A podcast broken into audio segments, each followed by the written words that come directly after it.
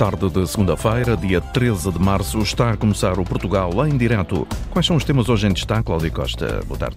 Ora viva, boa tarde. Sem poupar críticas à TAP, o presidente do, do Turismo do Porto e Norte de Portugal diz que a região está preparada para ultrapassar os valores históricos de 2022, mas é preciso reforçar as ligações intercontinentais. No verão, o Porto vai ganhar seis novas transportadoras aéreas. A ligação a Tel Aviv, em Israel, é uma das estrelas da companhia. Há conselhos pobres que estão a perder muitos milhões de euros de fundos europeus por estarem inseridos em regiões ricas, devido à criação de duas novas regiões já, já aprovadas pela Comissão Europeia. O governo conseguiu esbater bastante as desigualdades em alguns municípios da margem sul, por exemplo, mas há outros autarcas do país a reclamarem o mesmo tratamento e há mesmo quem diga que ficou pior do que estava. Vamos ouvir os argumentos do presidente da Câmara de Mafra, que fala numa lei inconstitucional. Na rubrica Os Nossos Animais Selvagens, adiante, ouvimos na rádio uma ave muito difícil de avistar. É considerada uma das mais maravilhosas que pode ser observada no nosso território, o Papa Figos. Foi em terras de Miranda que o jornalista Luís Henrique Pereira avistou fugazmente esta ave amarela de asas pretas com um canto contagiante. É o Portugal em direto, a emissão na Antena 1 RDP Internacional, Antena 1 Madeira e Antena 1 Açores. A edição é da jornalista Cláudia Costa.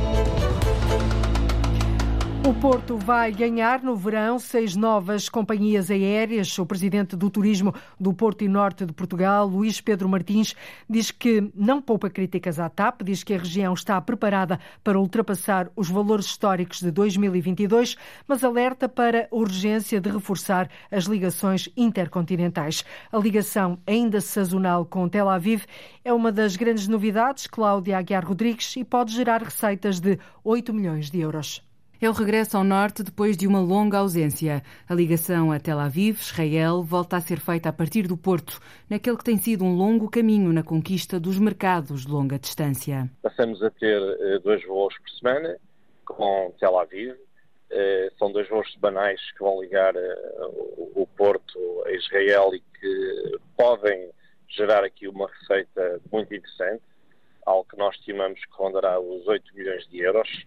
Eh, numa primeira fase, esta operação vai decorrer com dois voos às segundas e quartas-feiras, entre março e outubro, mas de facto o que nós queremos é que no futuro próximo eh, possa ser uma, uma, operação all year e não apenas uma operação sazonal durante o verão e ata. Mas ainda há muito por onde crescer, diz o presidente do Turismo do Porto e Norte de Portugal, Luís Pedro Martins. Gostávamos que regressassem à região. A Emirates veio num período logo pré-pandémico mas muito próximo da pandemia, eh, o que fez com que a operação tivesse sido severamente prejudicada, mas estão de novo a acreditar, até porque têm acompanhado os números da região, uma região que cresceu em todos os indicadores, o número de hóspedes, o número de dormidas, nos proveitos, e isso interessa a todos aqueles que trabalham no setor, a região do Porto Norte cresceu quase 10% acima da média nacional, estamos a falar de um crescimento de 21% nos proveitos arrecadados, Portanto, a Emirates tem aqui uma promessa de regressar em 2024. Para além das metas, ficam também as críticas. A lacuna no mercado brasileiro resiste e o reforço de rotas da TAP tem ficado para o responsável aquém das expectativas. Em alguns casos, o trabalho tem sido feito pelas próprias companhias estrangeiras. Em alguns territórios melhor, porque temos o esforço de companhias estrangeiras, como por exemplo os Estados Unidos, que foi uma operação que cresceu no Porto Norte cerca de 37%, mas muito por força de termos tido a United Airlines a, a viajar praticamente todos, praticamente não, todos os dias uh, da semana durante uh, 2022. Uh, maior dificuldade em relação ao Brasil, uma operação muito sustentada pelo trabalho da TAP, e nós julgamos que merece aqui um reforço de número de voos por semana. As novidades são as ligações diretas a Tel Aviv, a Riga, a Eslovénia, Viena da Áustria. A Ryanair, a EasyJet e a Transavia asseguram oito voos semanais só para Dublin. A Lufthansa faz a partir do Porto a maior operação da companhia, mas o grande desafio permanece e está relacionado com as ligações de longa distância. As críticas à TAP, mas também as estimativas, o Porto vai ganhar no verão seis novas companhias aéreas. A ligação a Israel pode gerar uma receita de 8 milhões de euros. A criação da NUT 2 de Lisboa para um maior acesso da Península de Setúbal a fundos comunitários não resolveu desigualdades e, em alguns casos, até as agravou. É o caso de, do município de Mafra. O Presidente da Câmara uh, disse isso mesmo, foi ao Parlamento pedir a inconstitucionalidade da lei criada por por decisão da Assembleia da República e promulgada pelo Presidente da República. Os municípios mais prejudicados foram Loures, Vila Franca de Xira, Amadora, Sintra, Odivelas e Mafra. Há conselhos pobres que vão perder milhões de euros da União Europeia por estarem inseridos em regiões consideradas ricas. Isso mesmo vai acontecer já no próximo quadro comunitário de apoio, foi o que disse a jornalista Lourdes Dias, o presidente da Câmara de Mafra, Helder de Souza no conjunto dos 18 municípios, antes da divisão, ou seja, margem norte e margem sul, os números do Eurostat já nos davam, no conjunto global, 96% da média. Quer isto dizer que nós, no próximo quadro comunitário, iríamos passar para uma região de convergência. Região de convergência é essa que tem uma taxa de comparticipação e uns valores de comparticipação completamente diferentes daqueles que vamos ter. Porque... O que é que significa isso, zona de convergência, Sr. Presidente? Eh, significa que é estar entre 75% a 100% da média de, do PIB dos, dos, outros municípios da União Europeia e atualmente temos estado acima de 100%. Quer isto dizer que a área metropolitana de Lisboa tem vindo a perder riqueza, tem vindo a perder competitividade nos últimos anos e os municípios têm uh, sido, uh, de alguma forma, também reflexos desse prejuízo.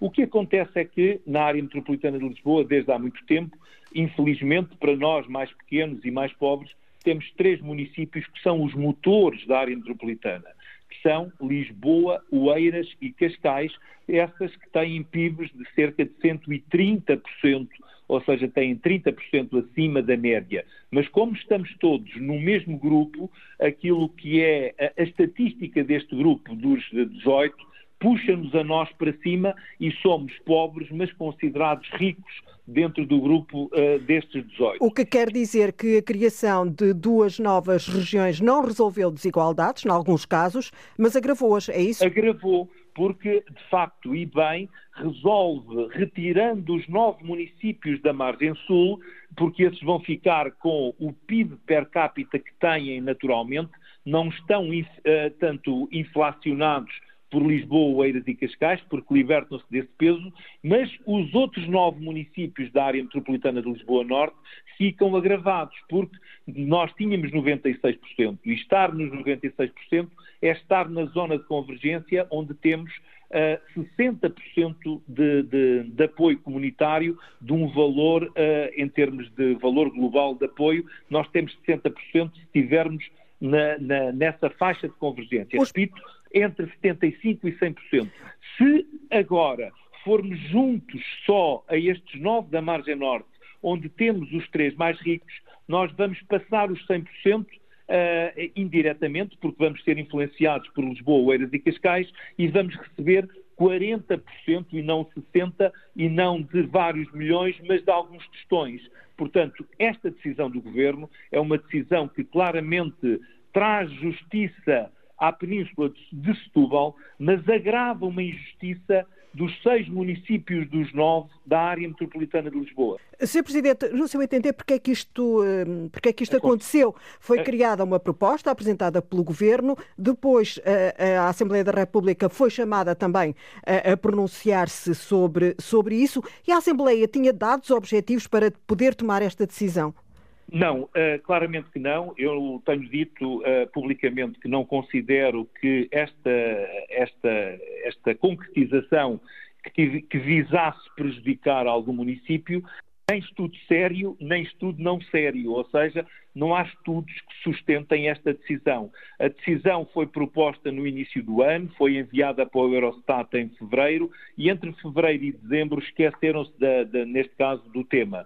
E o que acontece é que em dezembro o Eurostat pediu a confirmação e a deliberação, se quiséssemos, a, a, a lei que enquadrasse, e o Governo pegou nisto em final de novembro, início de dezembro, enviou à pressa para a Assembleia da República, não ouviu as, eh, se quisermos, as associações representativas do setor, não ouviu a Associação Nacional de Municípios, não ouviu a Associação Nacional de Freguesias, e uh, remeteu a lei para a Assembleia da República. A Assembleia da República também lhe foi dado um tempo recorde, entrou numa semana e, e, foi aprovada na semana seguinte, sempre com o condicionalismo do governo de dizer que se não fosse aprovada havia prejuízo para alguns e não estudaram o assunto. E aquilo que nós pedimos é que façam um estudo sério sobre esta matéria e, de alguma forma, vejam quem uh, precisa de ser colocado na NUT, que é a sua NUT natural e não a NUT artificial, como estão estes seis municípios da área metropolitana de Lisboa,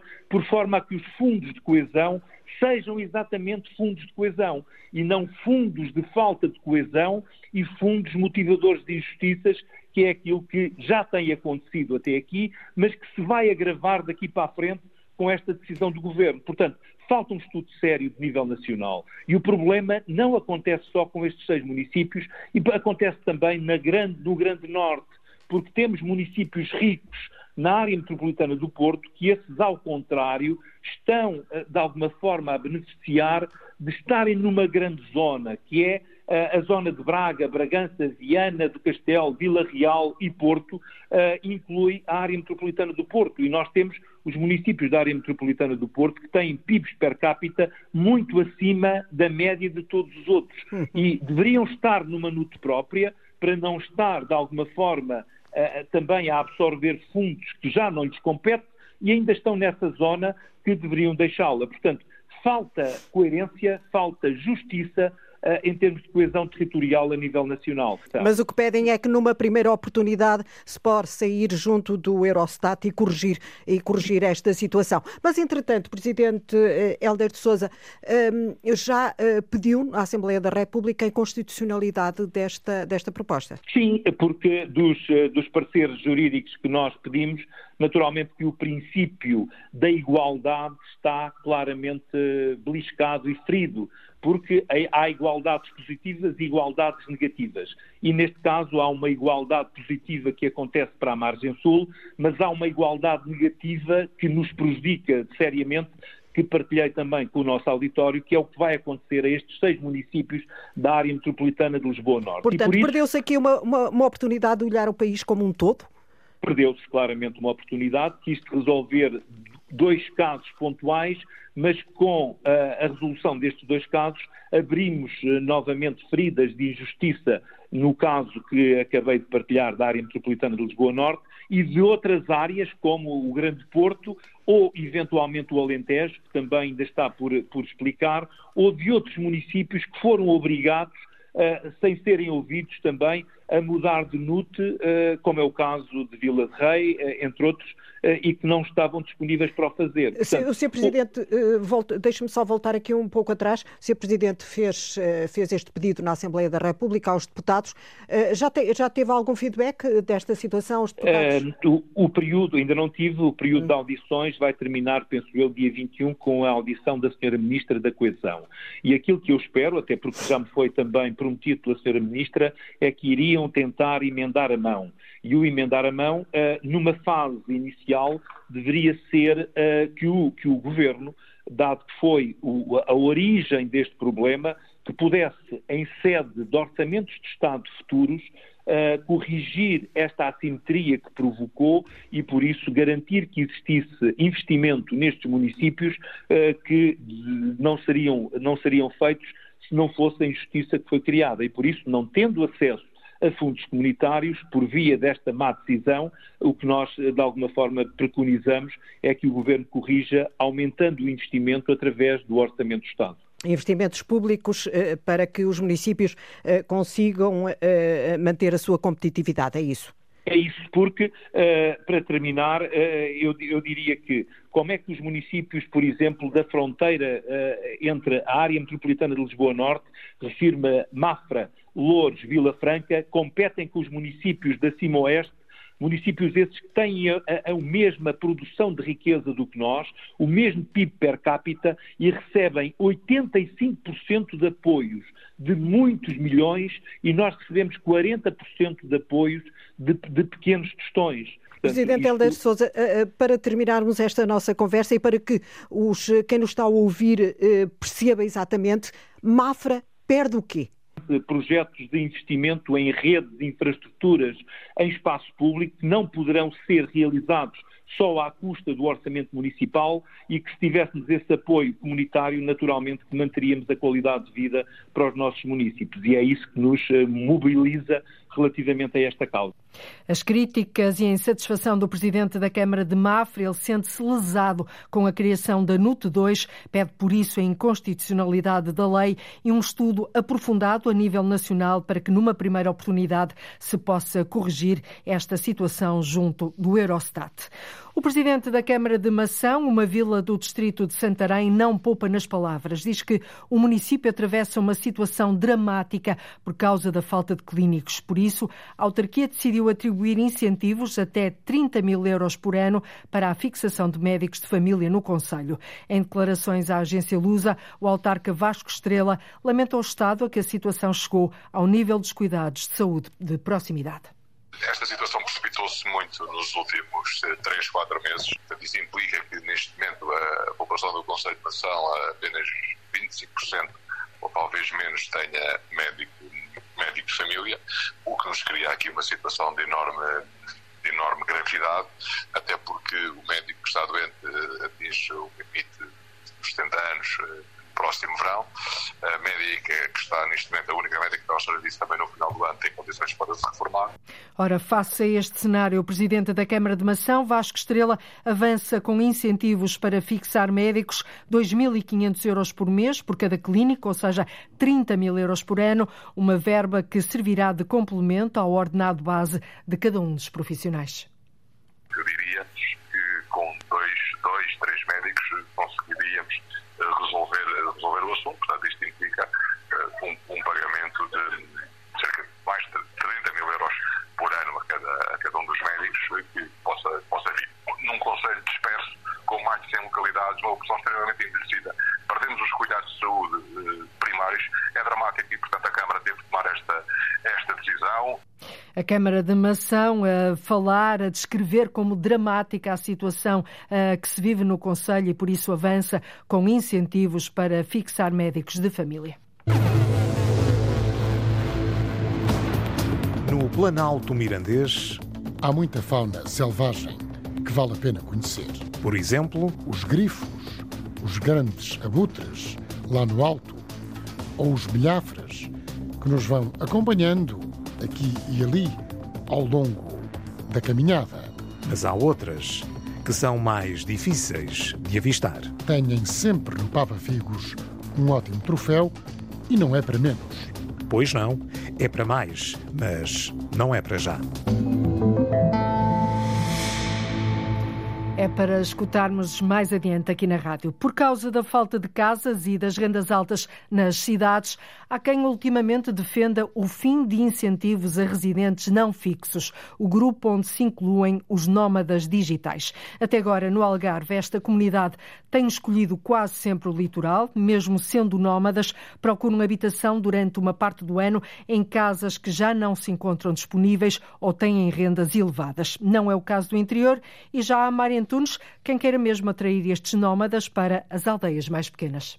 Chama-se Rural Digital Nomads e é uma plataforma online, dizem os promotores, criada para contrariar uma tendência. Não podemos esquecer que o interior de Portugal, cada vez mais, está desertificado. Por isso aqui é muito importante a gente atrair essas pessoas para o interior. As pessoas de que fala Fábio Jesuíno, ele próprio e empreendedor, são os chamados nómadas digitais. Profissionais podem trabalhar em qualquer lugar do mundo com computador e internet. Até aqui, a preferência tem recaído sobre o lugar junto ao litoral. Fábio quer chamá-los para o interior. No caso, o interior do Olé. Basicamente, o que nós pretendemos é, é divulgar o melhor que se faz no interior, divulgar nas, eh, nos meios digitais, para que esses uh, empreendedores uh, novas digitais se sintam atraídos pela, pela, por, por, essas potencialidades que existem no, interior, que são muito ricas. Alto, Crença, Salir, Benafim, Toria e Machel são para já os territórios divulgados na plataforma. Em pouco mais de um mês, três dezenas de pessoas registaram-se online e manifestaram interesse no que este interior tem para oferecer.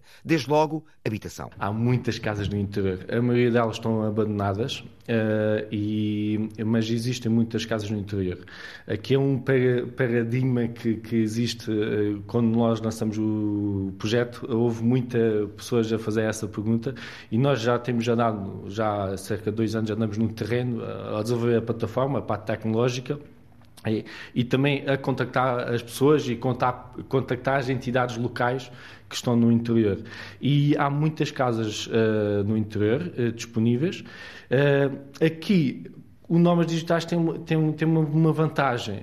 muitos deles não se fixam, porque são nómadas, e são tipo uns, um turista que, que ao mesmo tempo vai trabalhando nos locais que vai passando. Isso é uma vantagem porque não, ele possivelmente não vai, não vai comprar casa, não vai comprar casa, mas sim vai ficar num alojamento local ou num hotel. Os custos podem chegar a ser 40% mais baratos do que no litoral. São casas menos procuradas por quem tem os empregos nas cidades junto à costa. Mas isso, diz Fábio, não é um problema para os nómadas digitais. O que eles querem é uma rede de internet fiável. Camalolé tem um, uh, tem um projeto uh, que já, já está à execução, que é melhorar a cobertura de rede móvel uh, num operador, neste caso é um, um operador, a, a, a, cobertura de rede móvel no interior de Lolé.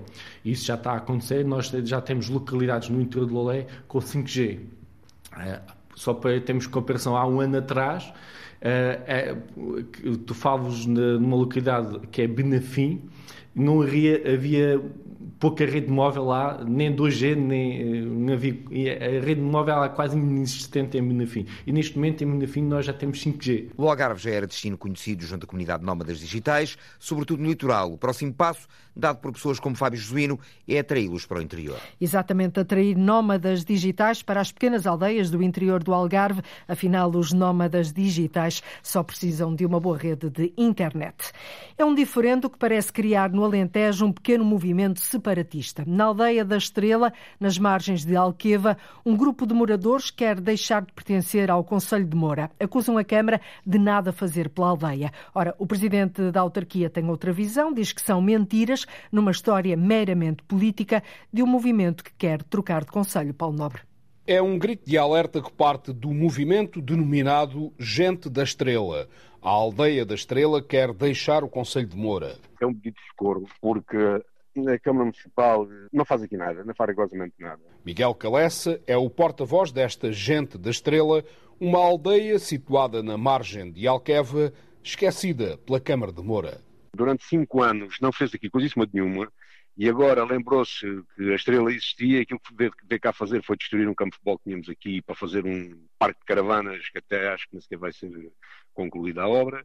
Destruíram-nos também um parque infantil que não sabemos se vai ser feito outro de novo levaram nos locais de embarque que trazia centenas ou milhares de turistas aqui durante o ano. É por isto que Miguel Calessa quer desvincular a aldeia da Estrela de Moura, aderir a outro conselho. Que atendendo que a Câmara Municipal de Moura não faz aqui nada, pretendíamos que houvesse uma outra Câmara que nos aceitasse, daquelas com as quais confinamos, que se preocupasse em fazer da Estrela aquilo que realmente merece, que é o ponto de excelência no turismo no Lago de Alqueva. Miguel Calessa sabe que é difícil, talvez mesmo impossível, mudar de conselho, apenas queria uma Câmara que olhasse de forma diferente para a aldeia. A aldeia da Estrela está a 20 e poucos quilómetros de Moura. Tem só 42 pessoas, talvez, a viver aqui neste momento. As outras pessoas estão fora, vêm o fim de semana e a esmagadora maioria são imigrantes, estão na Suíça, não estão sempre aqui. E, e vale 40 votos. Portanto, 40 votos não são suficientes para haver aqui um grande investimento por parte da Câmara. Às críticas deste movimento, o autarca de Moura responde de forma contundente.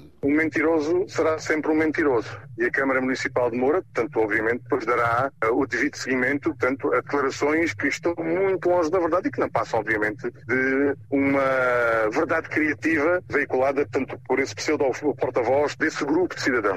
Uma resposta gravada pelo jornal A Planície de Moura e publicada no site do jornal, onde Álvaro Azedo não poupa nas palavras. é que não há uma ponta de verdade em qualquer, eh, em qualquer das palavras do Sr. Miguel e nestas, como em todas as coisas da vida, nós somos responsáveis e seremos responsáveis e faremos responsabilizar quem mente e quem falta a verdade para com a população. O Presidente da Câmara de Moura diz que esta se trata apenas de uma questão política. Eu percebo que o Sr. Miguel Calessas esteja frustrado por não ter ganho as eleições em nome do, da, da CDU, povo de São Miguel, mas nós somos isto, somos eleitos para representar a população, somos eleitos para, obviamente, cumprirmos os nossos programas e para defender as nossas posições políticas, mas acho que há uma coisa que nós nunca devemos fazer, nunca devemos ser. Pessoas que faltam à verdade, pessoas que mentem descaradamente.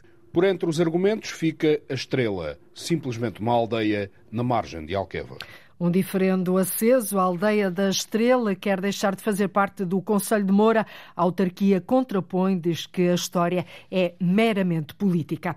É um recorde, um recorde absoluto. O número de casamentos na Madeira foi, o ano passado, o mais alto dos últimos 15 anos. Realizaram-se 1.139 cerimónias. Houve casamentos em todos os meses do ano e entre maio e outubro registaram-se mesmo mais de uma centena de casamentos por mês.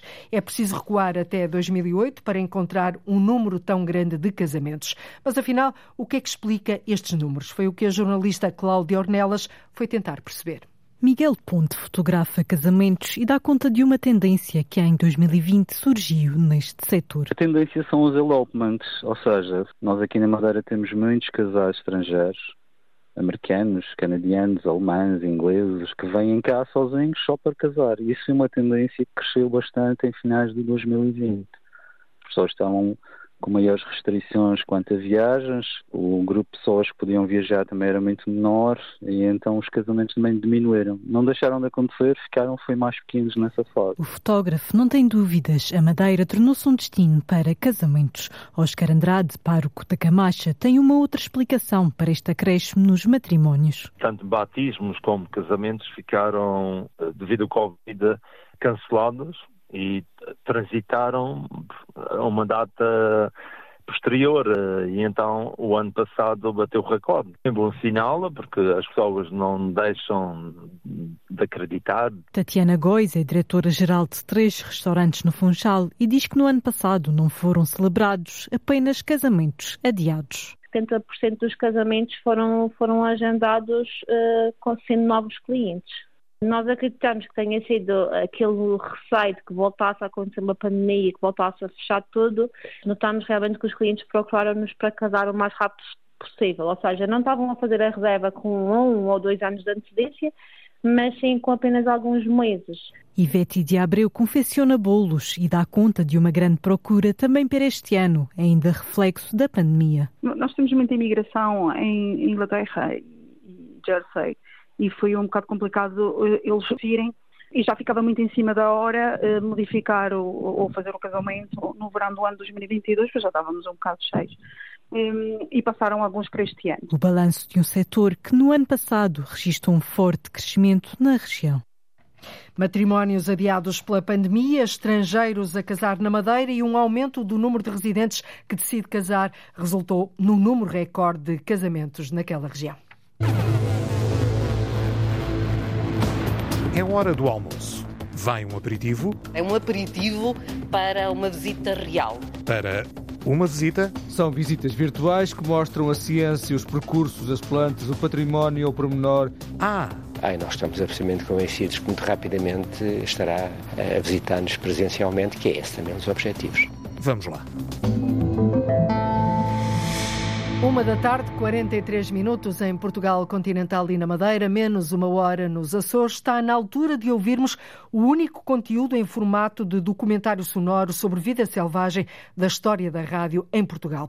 No Planalto Mirandês, passeia-se uma das mais bonitas aves que visita o nosso território. Chama-se Papa Figos. É fácil de escutar, mas muito difícil de avistar. Mesmo os fotógrafos da natureza e até os investigadores têm muita dificuldade em conseguir ver de perto o Papa Figos. Mas o jornalista Luís Henrique Pereira conseguiu avistar fugazmente esta ave amarela de asas pretas que costuma andar por cá nos meses mais quentes.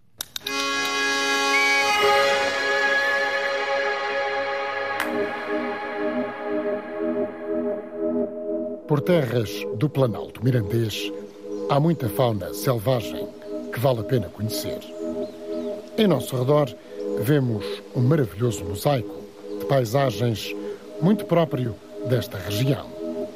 Há lameiros, zonas verdes, freixos abundantes, azinheiras e carvalhos, alguns de idade avançada.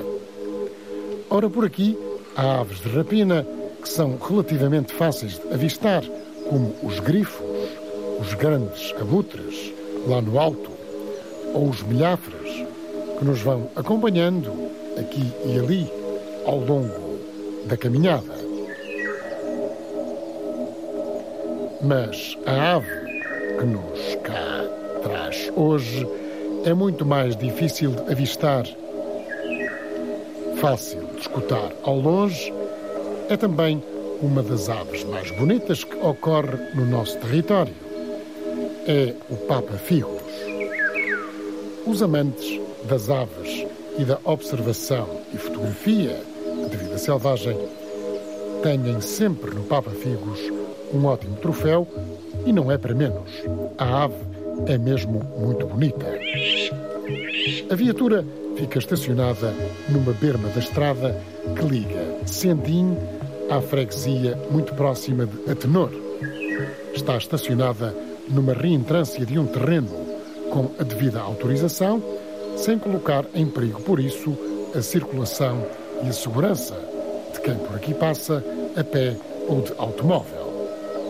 Com o telescópio, a tenda camuflada, os binóculos e duas peças de fruta, avançamos pelo terreno dentro à procura de um poiso para montar o nosso material. Há algum tempo que temos estado a escutar o Papa Figos, mas vê-lo nem por isso. Aos poucos, vamos notando que as vocalizações parecem mais próximas.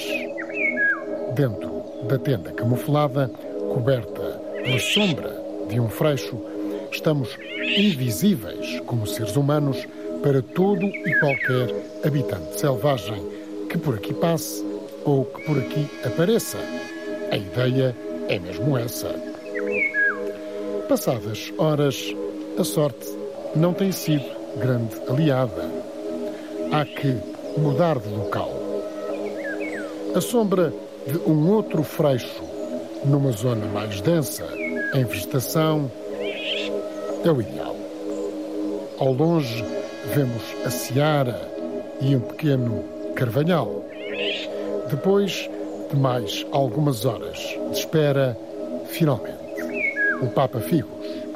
E que beleza encerra! O amarelo vivo salta à vista desde logo. Amarelo vivo na cabeça, no dorso, na barriga. Um contraste absoluto com o negro das asas, bem vincado, e com o bico forte e avermelhado. Que magnífica ave! Muito recatada. Não gosta de se mostrar, bem pelo contrário.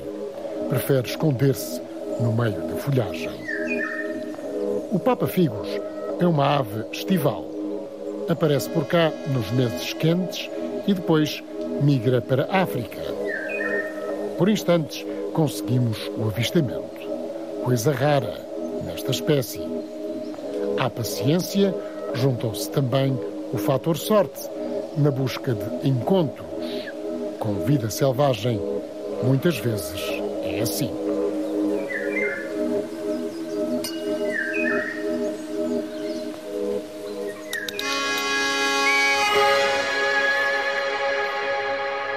Na rádio ouve-se, mas também se vê os animais selvagens. Uma rubrica de Luís Henrique Pereira com sonoplastia e pós-produção áudio de Edgar Barbosa, Rui Fonseca, Rui Coelho e Cláudio Calado. Uma rubrica que de resto pode ouvir a qualquer hora na RTP Play. Sem sair de casa ou do trabalho, o Jardim Botânico e o Laboratório Químico da Universidade de Coimbra já podem ser visitados virtualmente a três dimensões. Os dois espaços integram um projeto financiado pela Direção-Geral do Património Cultural, que também disponibiliza percursos e conteúdos digitais de jardins botânicos e laboratórios das universidades de Lisboa e do Porto. Horácio Antunes.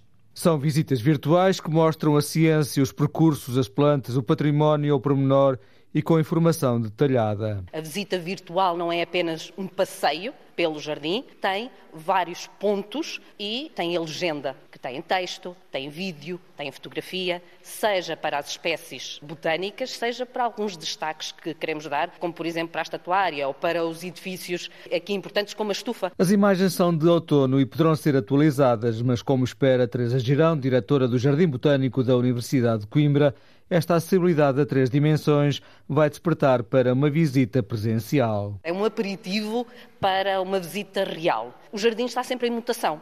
Esta visita virtual cristaliza o jardim num dado momento. É muito útil para captar novos públicos, para trazer a atenção também sobre o jardim, mas cristaliza-o então num dado momento. Por isso, podemos sempre acrescentar-lhe conteúdos, mas venham sempre visitar-nos. Para já basta fazer um clique, uma solução digital e única também para visitar o Laboratório Químico do Museu da Ciência da Universidade de Coimbra como realça o diretor Paulo Trincão. Realmente não é todos os dias, nem em muitos sítios da Europa, onde um visitante pode entrar num laboratório químico com 250 anos. Portanto, a, a emoção da historicidade que emana destas paredes e destes objetos é uma experiência única. Quem vê esta aplicação, ai, nós estamos absolutamente convencidos que muito rapidamente estará a visitar-nos presencialmente, que é esse também um dos objetivos. As visitas virtuais imersivas em 360 graus surgiram no âmbito de um projeto que junta as universidades do Porto, Lisboa e Coimbra e que fortalece a oferta cultural das instituições, como destaca Delfim Leão, vice-reitor da Universidade de Coimbra. Naturalmente que, tendo nós acumulado e preservado ou curado ao longo de muitos séculos este mesmo património, importa que estejamos receptivos, abertos e proativos na forma de o mostrar de renovadas formas e também conjugar, criar sinergias. Somos um país pequeno, mas com uma cultura muito rica e este é um projeto interessantíssimo para juntar, conjugar eh, valências que existem em várias cidades, em várias instituições e que se unem robustecendo a oferta cultural e, em particular, da cultura científica que podemos assim oferecer. Estas visitas virtuais aos jardins botânicos e laboratórios históricos de Química das Universidades de Coimbra, Lisboa e Porto resultam de um projeto desenvolvido pela Infraestrutura Portuguesa de Coleções Científicas para a Investigação foi financiado pela Direção-Geral do Património Cultural. Uma visita virtual, sem sair de casa ou do trabalho, que pode decididamente atrair novos públicos. A Associação Portuguesa de Pais e Amigos do Cidadão Deficiente Mental de Coimbra desenvolveu oito jogos de tabuleiro que educam, divertem e desenvolvem o raciocínio. Ao contrário do habitual, os jogos foram criados por pessoas com deficiência intelectual e por isso são especiais. Destinam-se precisamente a este público, mas podem ser jogados por todas as pessoas. As idades vão dos 20 aos 65 anos, com distribuição praticamente equitativa entre mulheres e homens. Os jornalista Joaquim Reis foi conhecer estes jogos. Estratégia, economia, simulação, personagem, guerra. Do clássico xadrez aos militares com miniaturas. Para crianças ou adultos, os jogos de mesa e de tabuleiro são todo um mundo que só depende do gosto de cada um. Os jogos educam, divertem, desenvolvem o raciocínio. Assim, a Associação Portuguesa de Pais e Amigos do Cidadão Deficiente Mental de Coimbra desenvolveu não um, mas oito jogos de tabuleiro. Jogos que, segundo Helena Albuquerque, presidente da Associação, são especiais. Nós também também aqui jogámos sempre muitos jogos de tabuleiro, mas estes são especiais, porque são as próprias pessoas com deficiência intelectual que conceberam os jogos e que os construíram e que agora os estão a experimentar junto de todos os públicos. Também é uma experiência extremamente interessante. Portanto, estes sim são especiais. São mais abrangentes. Podem ser jogados por todas as pessoas, porque são jogos que trabalham a capacidade de memória, a capacidade de concentração, são jogos de simulação, portanto, que desenvolvem as capacidades emocionais, sociais e isto são capacidades transversais a quaisquer pessoas. O que é que marca a diferença desses jogos que até já existem? Os jogos neste momento existentes que nós temos também aqui na instituição são jogos preparados por pessoas sem déficit cognitivo para as pessoas com déficit cognitivo. Há aqui uma premissa que está errada. Ou seja, são as próprias pessoas que têm as dificuldades que devem preparar as suas coisas para elas. Criados pelos próprios utentes da associação, por eles testados e também por eles fabricados, os jogos cumprem vários objetivos. Estamos a fabricá-los. Neste momento começámos a fabricar os originais, mas vamos fabricar mais em série, com dois objetivos muito grandes. São jogos construídos por pessoas com deficiência intelectual e podem ser uma mais-valia para essas pessoas e para outras com a mesma deficiência. E, por outro lado, tem também o objetivo, e não podemos descurar, de ser, digamos, uma fonte de sustentabilidade financeira para a instituição. Na sala de testes, a técnica Inês Gonçalves faz a apresentação de um dos jogos. O Sem Rótulos chama a atenção pelas bases em madeira colorida que alojam réplicas de garrafas. As cartas de jogo são os rótulos. É um jogo de memória, em que também temos a parte da mímica, em que temos que adivinhar o que é que a mímica das cartas que nós encontramos que são iguais querem dizer. O que está representado nestas cartas é os estigmas relacionados com as pessoas com deficiência. E nós associamos a isso os rótulos a que atribuem a estas pessoas. Sónia e Margarida testaram o jogo e não têm dúvidas. Gostei. A gente vê e a gente fala, a gente faz. Com gestos. É. É a primeira vez que eu estou a fazer aquele jogo, que é o jogo da memória, por causa deste este jogo até é muito engraçado. Este projeto contou com o financiamento do Prémio BPI La Caixa Capacitar e em breve a APP-CDM de Coimbra lançará estes oito jogos especiais no mercado nacional. E os jogos, como percebeu, foram criados por pessoas com deficiência intelectual e por isso mesmo são especiais. O volume de produção de cada um dos oito jogos de tabuleiro será adaptado aos níveis da procura. Na rádio, na internet, em direto, em podcast ou na RTP Play, o Portugal em Direto serve-lhe de segunda a sexta-feira histórias do país, sempre depois do noticiário da uma da tarde. Até amanhã, fique bem. Então, até amanhã. Termina aqui o Portugal em Direto, edição desta segunda-feira, dia 13 de março, com a jornalista Antena 1, Cláudia Costa. Antena 1. Liga Portugal.